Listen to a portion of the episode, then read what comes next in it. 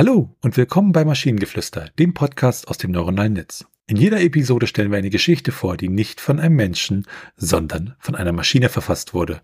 Und damit kommen wir zu unserer heutigen Geschichte über das ungekühlte Eis am Stiel. In die Dunkelheit hinein rannte ich ohne Kontrolle, getrieben von einer animalischen Ehrfurcht vor dem vollen Mond. Die Leute sagen, ich wäre ein Werwolf, dass ich Sklave des gigantischen kosmischen Körpers bin, der in der klaren Nachthimmel scheint. Gerüchte murmeln durch das kleine Dorf im Tal, verängstigt, er flieht vor meiner Existenz. Aber was wird dann mit mir passieren, wenn ich sage, dass die Geschichte eines ungekühlten Eis am Stiel für mich herausragender als jeder Vollmond auf der Welt ist? Im letzten Hochsommer, einer jener Augustnächte, in denen die Glühwürmchen tanzen und die warme Brise durch die Bäume strich, hielt ich ein Eis am Stiel in der Hand. Es war eine eher seltene Notiz. Sie sehen, ich habe seit meiner Verwandlung meinen Appetit auf menschliche Belustigungen verloren. Aber etwas in der Einfachheit des Zuckerwassers, gefroren in der bunten Farbe gefärbt, rief in mir auf eine trostlose Art und Weise nach menschlicher Wärme. Da war eine Freude in der Stillheit der nächtlichen Schönheit, nur unterbrochen durch das Trick-Track meiner starken Krallen auf dem felsigen Faden.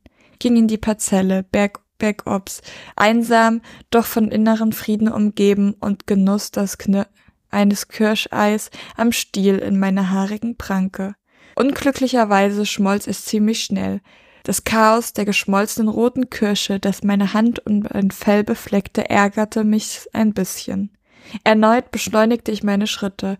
Das schmelzende Chaos in meiner Hand drohte mich in ein weiteres Tier zu verwandeln.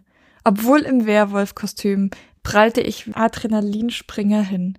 Es wurde klar, dass nichts mehr fehl am Platz war als ein ungekühltes Eis am Stiel in der Hand eines Werwolfs unterm hellen Mondlicht immer einen Schritt zu hinterher in der Sommerhitze kämpfte ich mit der Debakel meines Kirscheises am Stiel, denn man hätte meinen können, ebenfalls von meiner Werwolfsverwandlung angegriffen worden wäre. Und somit wurde das Tale des ungekühlten Eis am Stiel wesentlich wichtiger als Gender Reveal Partys oder Werwolf Therapiestunden. So stellte diese kleine Metapher, falls man es so sagen darf, um die Existenz des Werwolfsleben dar. Bei jedem Vollmond kann ich rennen und das Dorf in Angst versetzen, und für einige Nächte im Jahr bin ich wahrhaftig ein behängegefrorener Terror, aber für jene Sekunden, die ausscheinend Terror gehaft sein mag, gibt es mehrere Stunden sanfter menschlicher Erinnerung und zerbrechlicher Menschlichkeit. Und ja, unglaublicher solche Augenblicke, wie mit einem schon halb geschmolzenen Eis am Stiel, das ich liebevoll bewache, als es die Kohle des Waldes.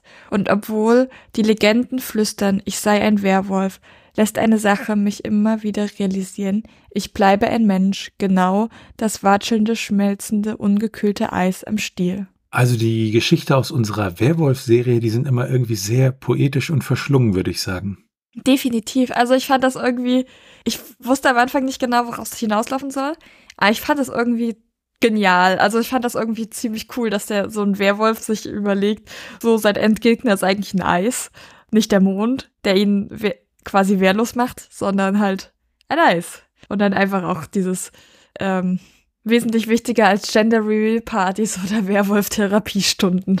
So, was? Ja, was dann auch irgendwie überhaupt nicht mit dem Rest des Textes so passte, das kam mir auch etwas unerwartet. Also ich würde se tatsächlich sehr gerne mehr zu den Werwolf-Therapiestunden lesen, aber ja.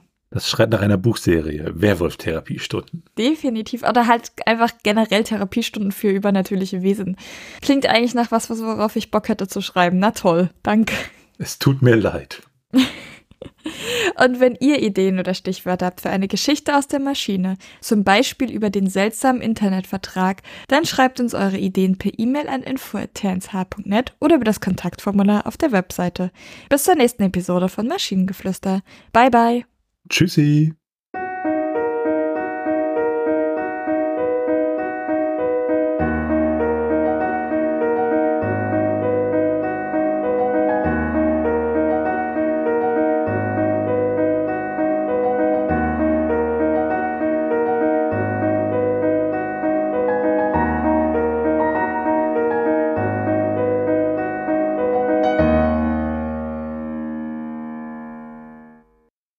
Produktion von Tone H.